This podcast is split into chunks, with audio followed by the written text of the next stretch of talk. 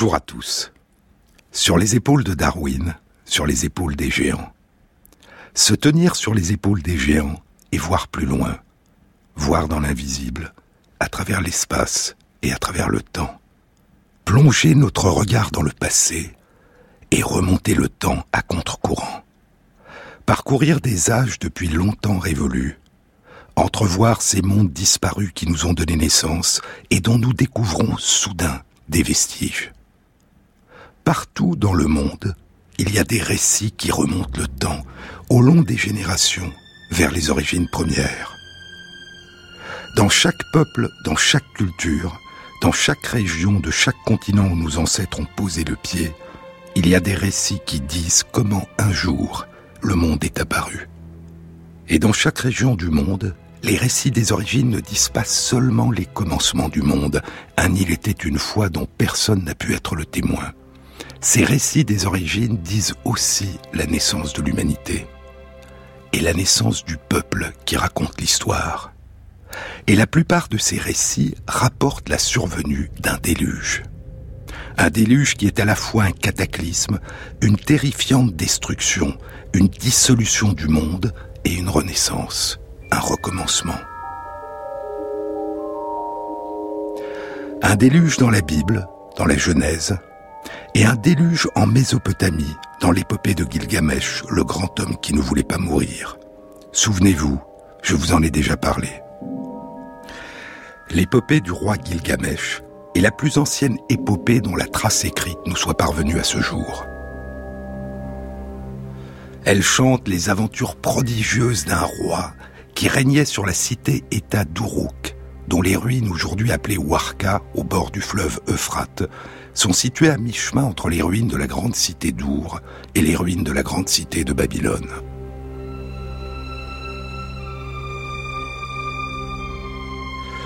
Les études archéologiques suggèrent que c'est il y a environ 4600 ans qu'aurait vécu le roi de l'antique cité-État d'Uruk, dont l'épopée compte la légende et les plus anciennes traces écrites de l'épopée qui nous sont parvenues ont été rédigées en signes cunéiformes, en sumérien, sur des tablettes d'argile, trois à six siècles plus tard, il y a 4000 à 4300 ans.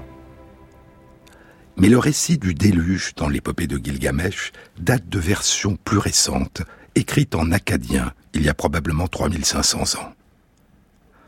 Utana Pishti le lointain, dit l'épopée, a échappé avec ceux qu'il a emmenés avec lui dans son arche au déluge provoqué par les dieux. Et à la fin du déluge, il a obtenu la vie sans fin, l'immortalité, et il vit depuis aux confins du monde, à l'extrême orient du monde. Il y a certaines similitudes frappantes entre ce récit du déluge et le récit du déluge que présente la Bible, dont l'envoi des oiseaux et notamment du corbeau et de la colombe, pour tenter de savoir si les eaux du déluge ont reflué.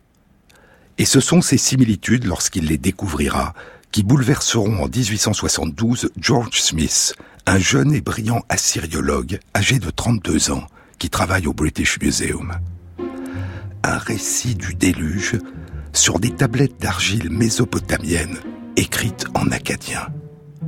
Déposant la tablette sur le bureau, racontera un de ses collègues, George Smith fit un bond en l'air et parcourut les quatre coins de la pièce dans un état de surexcitation. Puis, à la stupéfaction des témoins, il commença à se déshabiller. Les deux plus anciennes versions mésopotamiennes du récit du déluge, dit Irving Finkel, conservateur au British Museum dans son livre L'Arche avant Noé, les deux plus anciennes versions mésopotamiennes du récit du déluge découvertes à ce jour ne font pas partie de l'épopée de Gilgamesh. L'une est une version en sumérien d'une autre épopée, écrite dans la cité de Nippur, dont les tablettes incomplètes datent d'il y a plus de 3600 ans.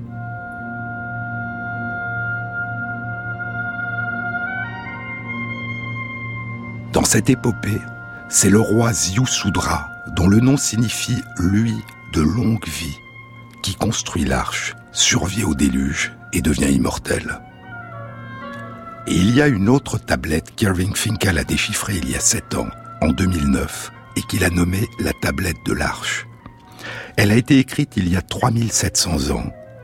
c'est une partie de l'épopée d'Atrahasis, le super sage, au cours de laquelle c'est Atrahasis qui construit l'arche et survit au déluge. Il y a, de par le monde, beaucoup d'autres récits du déluge. En 1918, dans son livre Le folklore dans l'Ancien Testament, l'anthropologue écossais James Fraser décrira plus de 300 récits de déluge, de gigantesques inondations dévastatrices dans les récits des origines des peuples de tous les continents. Il y a 40 ans, dans son livre Legends of the Earth, Their Geological Origins, les légendes de la Terre, leurs origines géologiques, la géologue Dorothy Vitaliano, qui a forgé le concept et le terme de géomythologie, écrivait Il n'y a pas une légende du déluge. Il y a une collection de différentes traditions qui sont si diverses qu'elles ne peuvent être expliquées ni par l'existence d'une seule grande catastrophe, ni par la transmission d'une seule tradition. Les récits de déluge sont pratiquement universels, et la principale raison en est que les inondations, au pluriel, sont les plus universelles des catastrophes géologiques.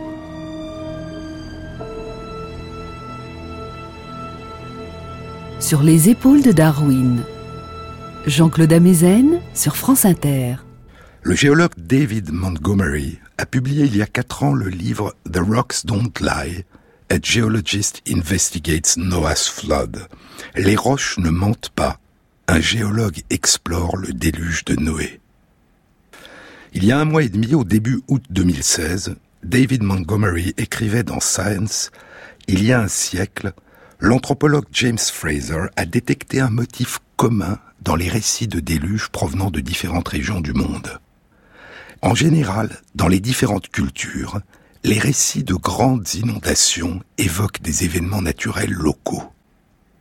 C'est un raz-de-marée qui est la cause des inondations dans les anciens récits des populations des îles du Pacifique, où de gigantesques tremblements de terre provoquent des tsunamis. De nombreux récits de peuples amérindiens qui vivent sur la côte ouest de l'Amérique du Nord, ou d'autres peuples qui vivent au bord de l'océan Pacifique, dont les peuples d'Indonésie et du Chili, parle d'inondations géantes surgies de la mer. Au contraire, les anciens peuples qui vivaient dans des régions du monde où il y avait autrefois de très grands glaciers, comme la Scandinavie, le Tibet ou l'Amérique du Nord, ont des récits qui évoquent des inondations géantes qui ont été provoquées par des ruptures de barrages formés par les glaciers. Un autre thème récurrent est l'inondation des plaines. Par exemple, il a été proposé que le récit du déluge de Noé décrirait une élévation du niveau des eaux de la mer Méditerranée qui aurait inondé les terres et donné naissance à la mer Noire. Il semble de plus en plus que des éléments fondamentaux de la tapisserie globale des récits des grandes inondations dans le monde reflètent la répartition géographique des peuples à l'origine de ces récits. Des tsunamis, des inondations explosives causées par la rupture des barrages de glaciers et des inondations catastrophiques des plaines. Les déluges, les grandes inondations occupent une place centrale dans certains des récits les plus anciens de l'humanité.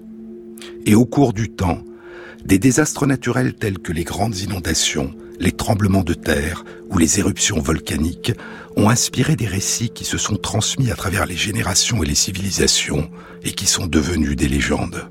Combien de ces récits de désastres pourraient contenir plus qu'une parcelle de vérité? concluait David Montgomery. L'archéologie nous a révélé que la plupart des civilisations des premiers agriculteurs se sont constituées autour des grands fleuves, le Tigre et l'Euphrate en Mésopotamie, le Nil en Égypte, le fleuve jaune et le Yangtze en Chine. Et l'histoire des grands fleuves est faite d'une succession d'inondations qui noyaient des populations entières sur leur passage. Les sciences nous ont aussi appris qu'il y a environ 12 000 ans, à la fin du dernier âge glaciaire, le niveau des mers s'est élevé et a noyé des régions entières. Mais il y a aussi, au-delà de la possibilité d'un souvenir lointain et confus de ces désastres naturels, une signification d'une autre nature dans les déluges, une dimension profondément symbolique. L'une des caractéristiques les plus importantes des mythes de déluge, écrit Mark Lewis dans The Flood Myth of Early China, les mythes du déluge dans la Chine ancienne, L'une des caractéristiques les plus importantes des mythes de déluge est qu'ils sont souvent très proches des mythes de création ou d'émergence du monde qu'ils répètent ou modifient. Et pour cette raison, ce sont souvent des mythes de recréation. Et le monde recréé après le déluge est souvent transformé par la mise en place de nouvelles lois, de nouvelles institutions, de nouvelles façons de vivre, qui jouent un rôle majeur dans les modes de vie et dans la culture du peuple qui transmet le mythe.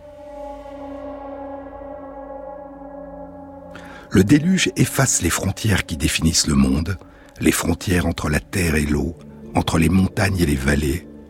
Le déluge ramène le monde aux époques qui précèdent son émergence ou sa création. Après le déluge, les frontières, les distinctions qui définissent le monde réapparaissent, mais avec de nouvelles dimensions qui ne préexistaient pas au déluge, de nouvelles lois, de nouvelles institutions, de nouveaux rites, de nouvelles relations entre les humains et entre les humains et l'au-delà. Et cette dimension de refondation du déluge est au cœur du récit légendaire de la grande inondation dont je vous ai parlé dans une précédente émission, la grande inondation, la crue des hautes eaux qui fondent la civilisation chinoise. La première dynastie historique de la Chine, la plus ancienne dynastie attestée par l'histoire, est la dynastie Zhou, des Zhou de l'Ouest, qui débute il y a environ 3000 ans.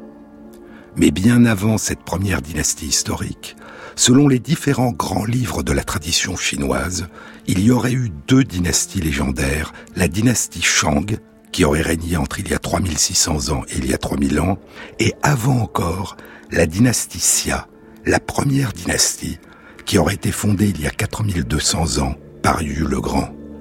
Il y a 4200 ans, ou un peu plus tard, il y a 4070 ans, selon le récent projet appelé Projet chronologique Xia Shangzhou, qui se fonde sur la position des étoiles et les différents phénomènes célestes tels qu'ils sont mentionnés dans les textes anciens. Le récit de la fondation de la dynastie Xia est le récit légendaire de la naissance de Zhongguo, l'empire du milieu. Quand Yu le Grand dompte les eaux. C'est le récit qui marque dans la légende le début de la civilisation chinoise autour des rives du fleuve jaune. Et durant trois millénaires, à partir de la dynastie des Zhou de l'Ouest, la première dynastie historique, la dynastie Xia, le récit de la grande inondation et les exploits de Yu le Grand feront partie de l'histoire officielle de la Chine impériale. Mais les grands textes chinois qui comptent cette légende avec différentes versions, parfois contradictoires, datent de plus de mille ans après la date supposée de ces événements. Y aurait-il le moindre vestige qui persiste aujourd'hui de ces lointains débuts? Des vestiges plus anciens que ces récits tellement tardifs Des indices qui pourraient suggérer que l'histoire de cette grande inondation n'est pas simplement une légende Le 5 août 2016, une étude était publiée dans Science. Elle était animée par le géologue Tsing Lung Wu de l'Institut d'archéologie de l'Université de Pékin et du laboratoire de dynamique des tremblements de terre de l'Institut de géologie de Pékin. Et elle impliquait 15 autres chercheurs d'une dizaine d'instituts de Chine populaire, de Taïwan et des universités Stanford, Harvard et Purdue aux États-Unis. Des chercheurs qui travaillent dans les domaines de l'archéologie, de l'anthropologie, de la sismologie et de la géologie. L'étude était intitulée une inondation explosive en 1920 avant notre ère apporte des arguments en faveur du caractère historique de la grande inondation de Chine et de la dynastie Xia. Et cette recherche avait débuté neuf ans plus tôt.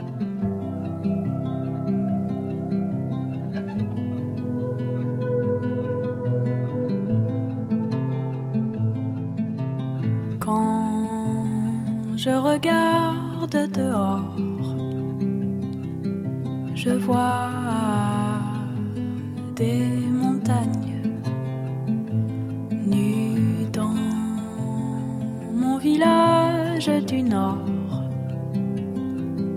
La fièvre noire. J'aimerais te mordre plutôt. Il nage sur Labrador. Les murs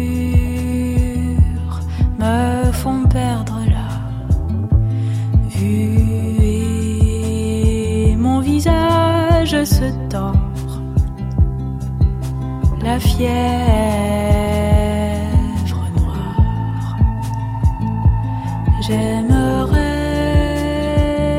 te mordre plutôt péchés.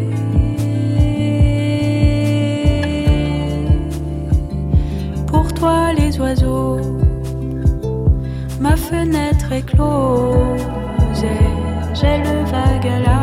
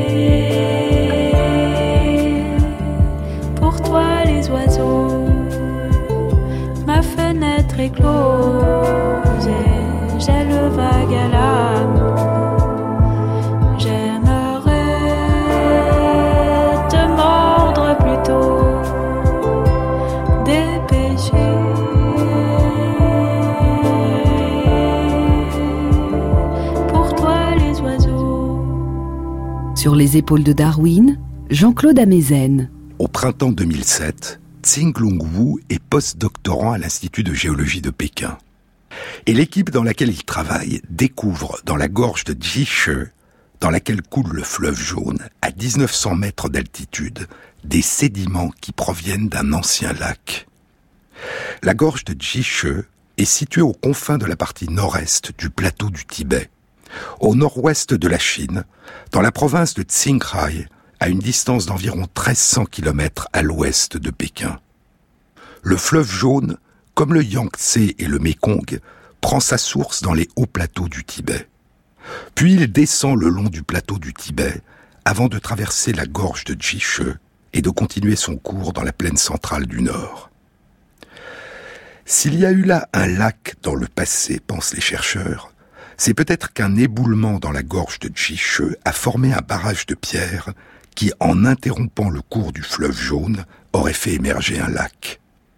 Tsing Lung Wu et ses collègues ne le mentionneront pas dans l'étude publiée neuf ans plus tard dans Science, mais le nom même de la gorge, Jishe en chinois, signifie empilement de pierres.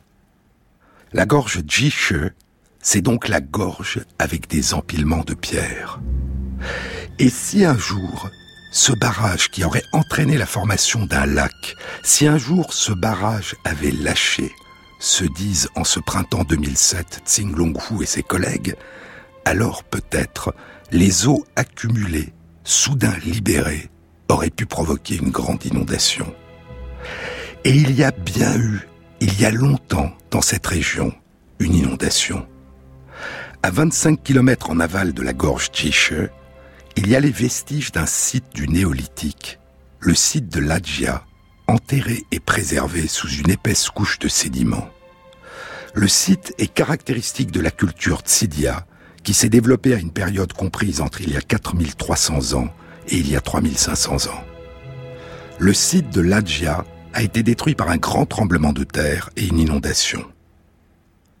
Les premières fouilles archéologiques ont été réalisées en 1999 et des datations au carbone 14 publiées en 2003 ont indiqué que la destruction du site de Lajia par un tremblement de terre et une inondation date d'il y a 4000 ans.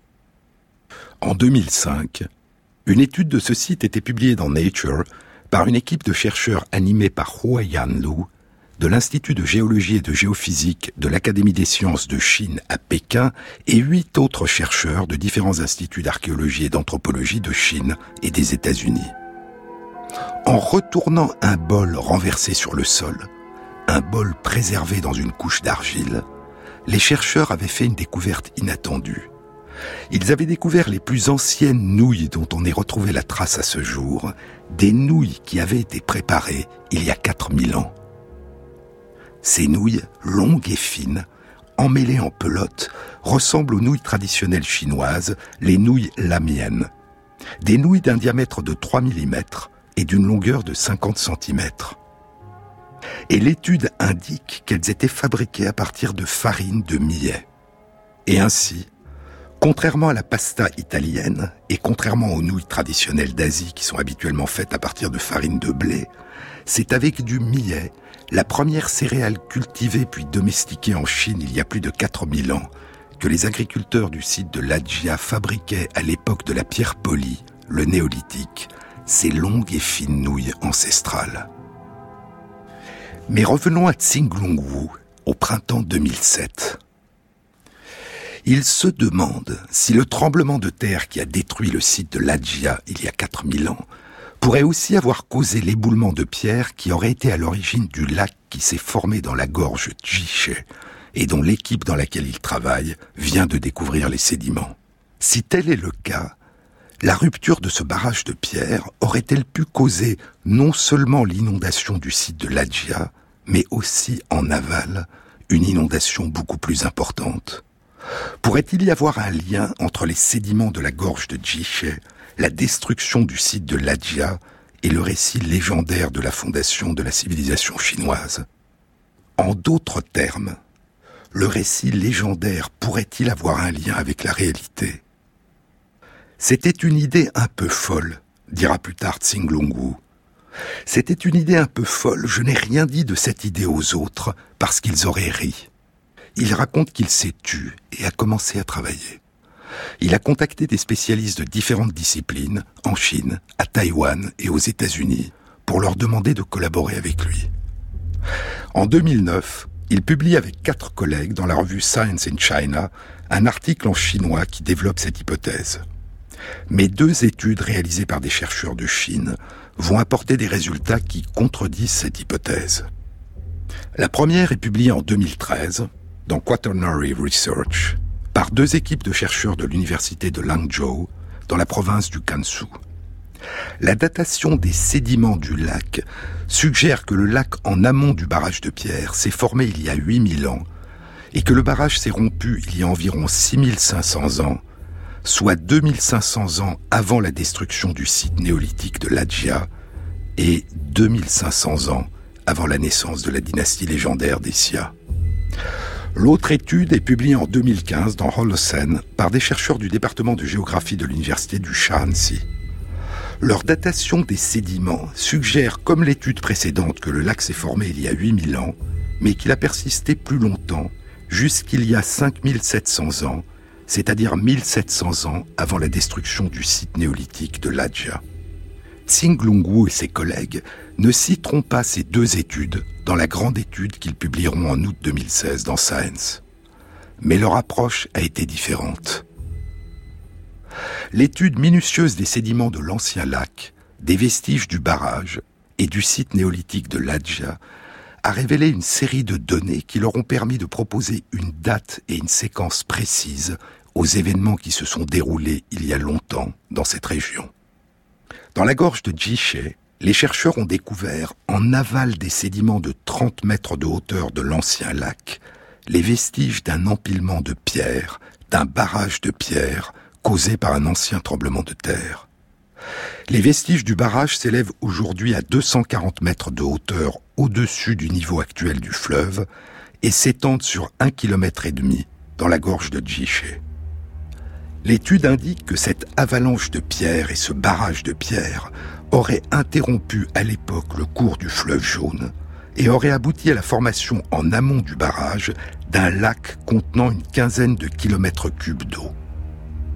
Au bout de six à neuf mois, l'accumulation d'eau aurait fait s'effondrer le barrage de pierre amoncelé et aurait provoqué la libération brutale, explosive, de cette énorme quantité d'eau. À 25 km en aval de l'ancien barrage, sur le site néolithique de Ladja, les sédiments dont la hauteur atteint jusqu'à 30 mètres ont empli et bouché toutes les fissures provoquées par le tremblement de terre. Les sédiments ont recouvert les poteries et les morceaux de poterie brisés et le sol et les caves des maisons qui se sont effondrés sur le site. Cela suggère que l'inondation qui a causé le dépôt des sédiments s'est produite moins d'un an après le tremblement de terre, avant les grandes pluies annuelles qui auraient déposé de fins sédiments et balayé une partie des débris. La datation au carbone 14 du bois brûlé recueilli dans les sédiments du site de Ladja et dans les sédiments des vestiges du lac à 25 km en amont du site et la datation des ossements de trois personnes sur le site de Ladja suggère que le barrage, le lac et l'inondation qui a détruit le site se sont produits il y a environ 3900 ans. Et la séquence des événements aurait été la suivante. Il y a 3900 ans, un tremblement de terre aurait provoqué dans le lit du fleuve jaune, dans la gorge de Djiché, un éboulement de pierres qui aurait réalisé un barrage d'une hauteur de 250 mètres. Et ce même tremblement de terre aurait provoqué 25 km plus bas la destruction du site de Ladja. Le barrage constitué par l'éboulement de pierres aurait conduit à la formation d'un grand lac dans lequel continuait à se déverser jour après jour le fleuve jaune jusqu'à ce que, au bout de 6 à 9 mois, le barrage se rompe. Alors, toute l'eau du lac, les 10 à 15 km cubes d'eau qui s'étaient accumulés, se seraient brutalement déversés avec un débit que l'étude estime à 500 000 mètres cubes par seconde, plus de 500 fois le débit actuel du fleuve jaune dans la gorge de Djiché, et aurait provoqué l'une des plus grandes inondations dont on ait découvert la trace depuis 10 000 ans. Oye, oye, perro guarro, los cojones, ¿me? Oye.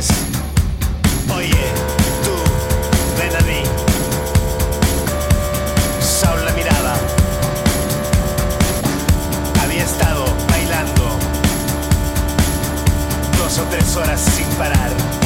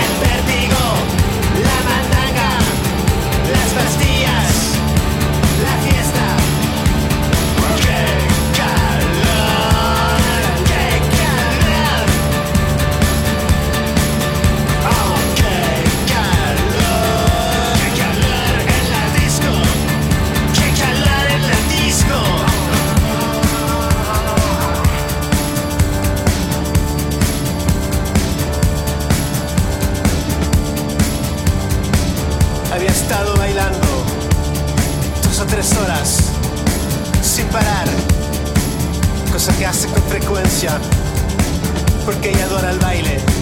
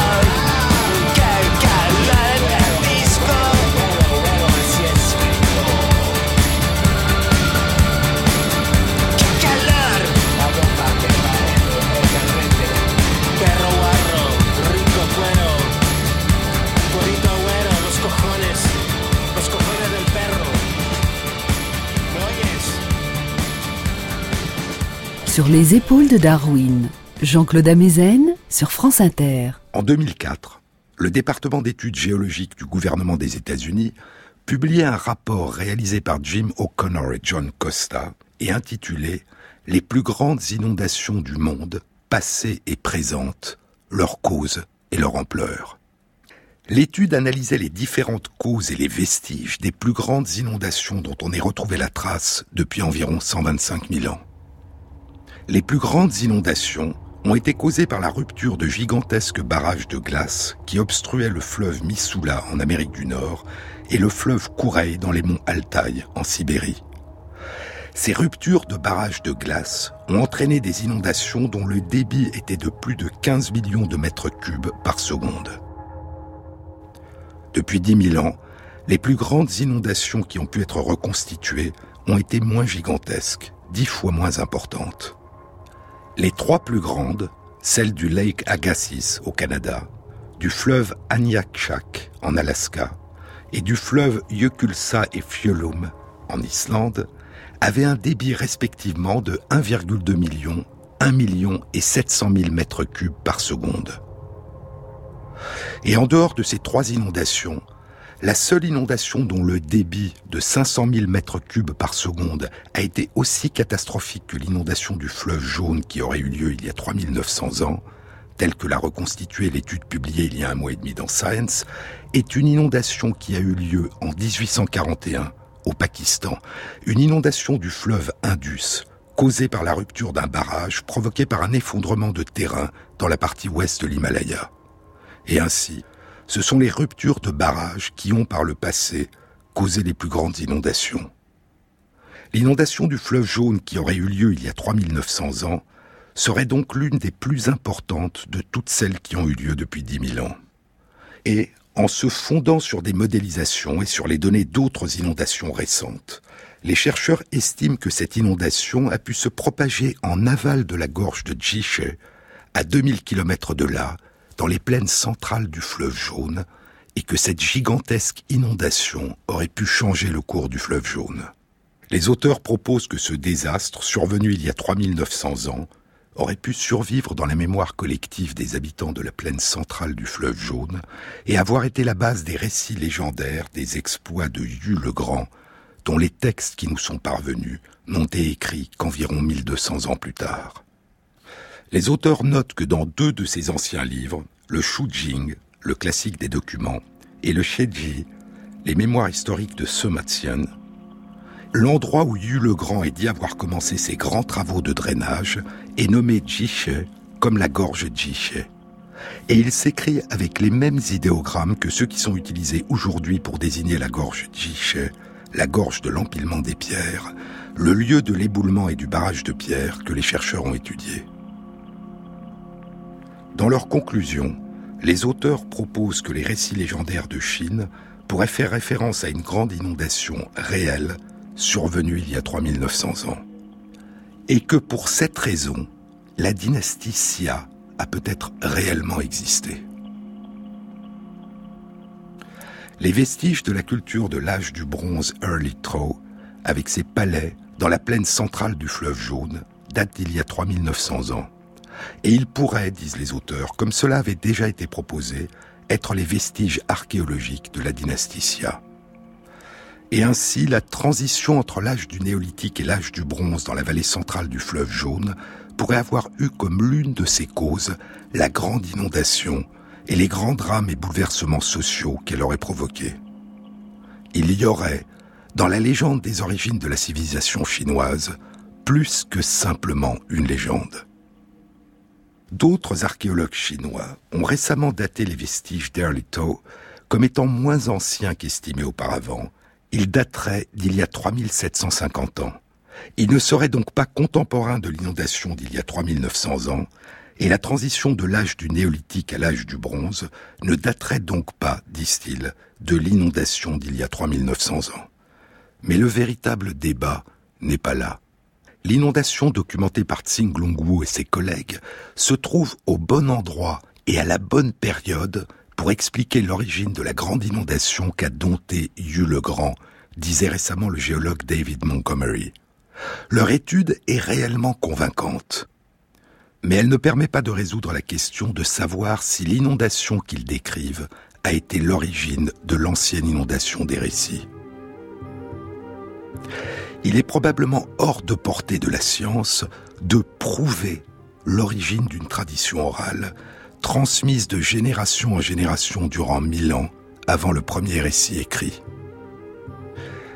Les sciences ont parfois permis de façon surprenante et merveilleuse de faire entrer en correspondance les récits légendaires et l'histoire. L'Iliade et l'Odyssée et la guerre de Troie, avec les découvertes archéologiques du site de Troie en Turquie et sur le site de Mycène, la découverte de l'ancienne civilisation de l'âge du bronze, qu'on appellera la civilisation mycénienne. Et une autre civilisation dont parlait la légende de Thésée, du Minotaure, du labyrinthe et de Dédale, la civilisation du grand roi Minos, avec la découverte archéologique du site de Knossos, en Crète. Et longtemps avant encore, l'épopée de Gilgamesh, avec la découverte du site de la ville d'Uruk.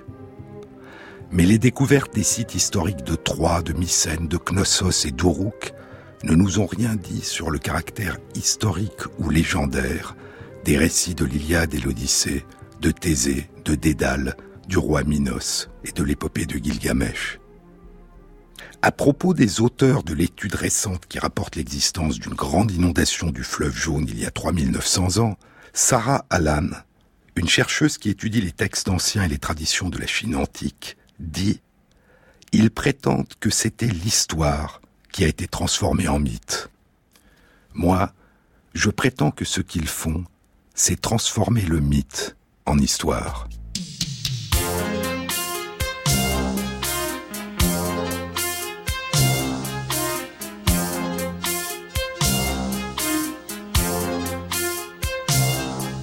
D'abord avancer les girafes et puis les vaches et les chevaux, les crocodiles et les corbeaux, les souris, les hippopotames et les chimpanzés. Rangez-les-moi bien dans le ventre de l'arche de Noé. Les hommes nous ont gonflé la tête avec les guerres et la misère Alors on a décidé le déluge, mais les animaux n'y étaient pour rien. C'est pour ça qu'on a fait l'arche de Noé. Alors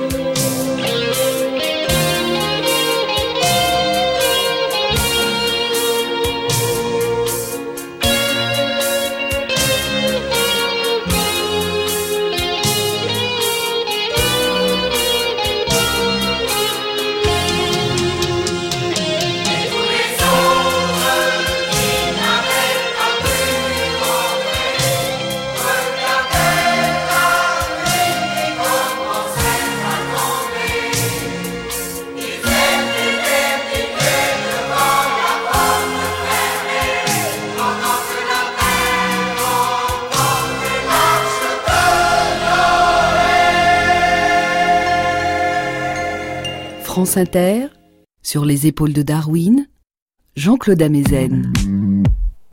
Les sciences et l'histoire légendaire ne sont pas une même chose. Mettre à jour des vestiges d'une époque légendaire ne signifie pas confirmer la validité des légendes, même si les dates semblent coïncider.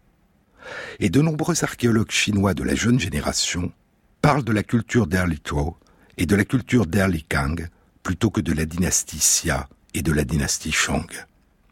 Depuis une vingtaine d'années, les fouilles archéologiques ont suggéré un tout autre scénario des origines de la Chine que celui qui a prévalu pendant 3000 ans, une fondation de la civilisation chinoise dans les plaines centrales du fleuve jaune, il y a environ 4000 ans, qui débuterait par la grande inondation, les exploits de Yu le Grand et la fondation de la dynastie Xia.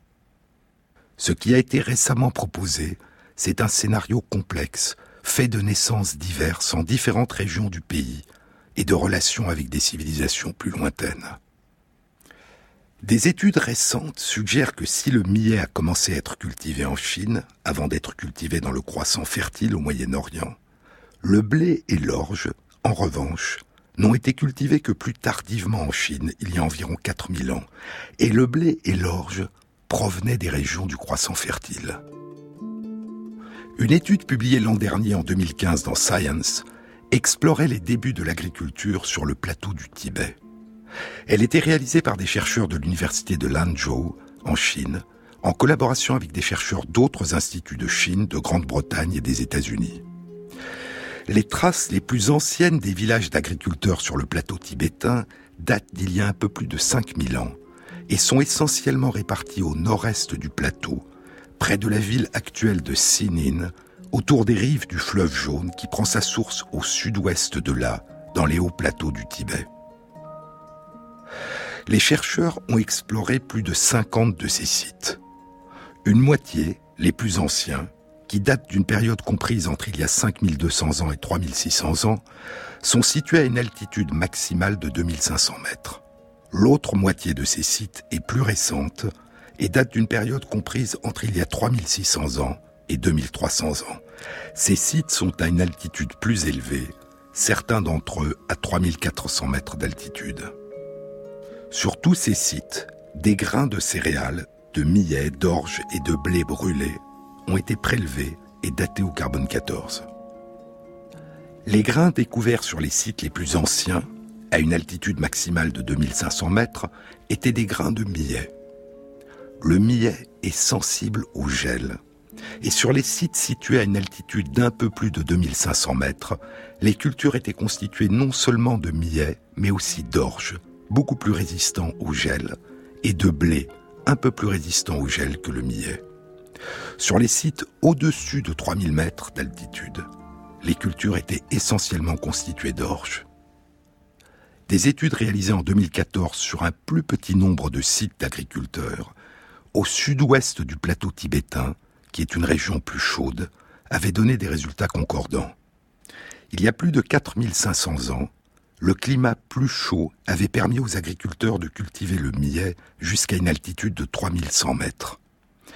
Et à partir d'il y a 3600 ans, l'utilisation de céréales provenant du croissant fertile, de l'orge, du blé, de l'avoine, du seigle, avait permis de développer des cultures de céréales à une altitude de 3600 mètres.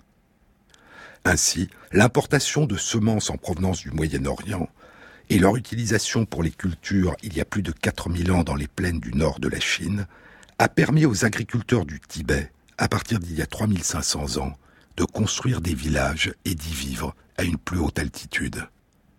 Les routes que suivaient ceux qui apportaient du Moyen-Orient le blé et l'orge et peut-être certaines des techniques de travail du bronze ont pu passer par le désert du Taklamakan dans la province du Xinjiang, au nord-ouest de la Chine, au nord du Tibet, au long de ce qui allait plus tard devenir la route de la soie empruntée par les caravanes.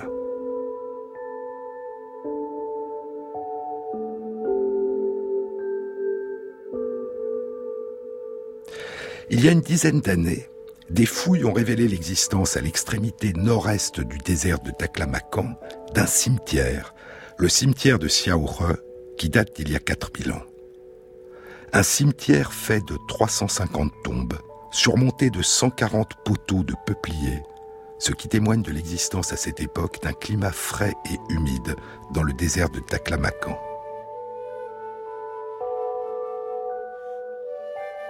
Dans les tombes qui n'avaient pas été pillées, un peu moins de la moitié, ont été découverts des sculptures de bois, un miroir de bronze, une bague en or, des corps momifiés dans des cercueils de bois, dont celui d'une femme aux cheveux auburn, coiffée d'un bonnet de laine et portant des chaussures de fourrure à lacets. Et on y a trouvé également du blé domestiqué. La culture Siaohe, dont on perd la trace il y a 3500 ans, a pu être l'une de celles par lesquelles transitaient les voies d'échange et de commerce qui, à travers les steppes d'Asie centrale, reliaient le Moyen-Orient à la Chine. Mais d'autres routes ont pu exister, par les steppes de Mongolie au nord, ou par la Birmanie au sud-ouest, ou encore par voie maritime, au long des côtes, de la vallée de l'Indus à la Chine du Sud. Depuis une vingtaine d'années, les fouilles archéologiques ont révélé l'existence en Chine d'anciennes civilisations du néolithique, l'âge de la pierre polie et de l'agriculture, et du chalcolithique, l'âge du bronze, dans différentes régions loin des plaines centrales de la vallée du fleuve jaune, dans le sud de la Chine, au sud du fleuve Yangtze, au sud-ouest de la ville de Shanghai, près de la ville actuelle de Hangzhou, sur le site de Liangzhou. Les fouilles y ont révélé l'existence d'une ancienne culture datant d'il y a 5500 ans à il y a un peu plus de 4000 ans, qui s'étendait au sud des rives du fleuve Yangtze jusqu'à Shanghai. À 2000 km de là, au nord-est de la Chine, la culture de Hungshan s'est développée plus tôt encore, entre il y a 6500 ans et il y a un peu plus de 4000 ans. Dans les tombes des cultures de Hungshan puis de Liangzhou, ont été retrouvés de magnifiques objets en jade sculptés, des serpents, des dragons, des disques, des bracelets. Et les objets de jade sculptés se sont répandus à travers toute la Chine. C'est la culture de Liangzhou qui a créé les disques de jade dont le centre est vide et qu'on nomme des pi, et les cylindres de jade qu'on nomme des tsrung. Ces objets de jade que les cultures des plaines centrales du fleuve jaune ont adoptés, des objets qui symbolisaient le cosmos, et dont certains pensent qu'ils servaient aux prêtres d'instruments astronomiques. À partir du règne de l'empereur Tsin, il y a 2200 ans, les pi, les disques de jade, sont devenus des symboles du pouvoir impérial. À plus de 2000 km à l'est de Shanghai, près de la ville actuelle de Chengdu, dans le Sichuan, sous les contreforts du Tibet, a été découvert le site de Tue qui date d'il y a 3200 ans et qui contient des masques de bronze et d'or, des objets de jade ouvragés et de grandes statues de bronze dont la plus haute faisait 4 mètres de haut.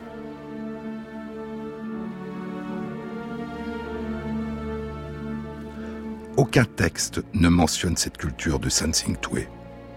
Et ainsi, il est probable que la civilisation chinoise n'a pas émergé d'une unique civilisation située dans les plaines centrales du fleuve jaune, comme le disent les anciens textes fondateurs, mais qu'elle a émergé des apports et des échanges entre différentes civilisations anciennes, elles-mêmes en relation avec d'autres civilisations à l'ouest, au nord et au sud de la Chine. Les mythes, dit Wendy Doniger, spécialiste de l'Inde ancienne et du sanskrit qui enseigne l'histoire des religions à l'université de Chicago, les mythes sont des palimpsestes sur lesquels des générations les unes après les autres ont gravé leur propre couche de messages. Les historiens, écrit le grand assyriologue Jean Bottero dans son livre Mésopotamie, l'écriture, la raison et les dieux, les historiens n'aiment pas qu'on les interroge sur les origines car les origines nous échappent. Les origines de la civilisation chinoise, dit l'archéologue Jiang Weitung, qui dirige le musée de la culture de Liangzhou, les origines de la civilisation chinoise sont dispersées sur toute la surface du pays d'aujourd'hui.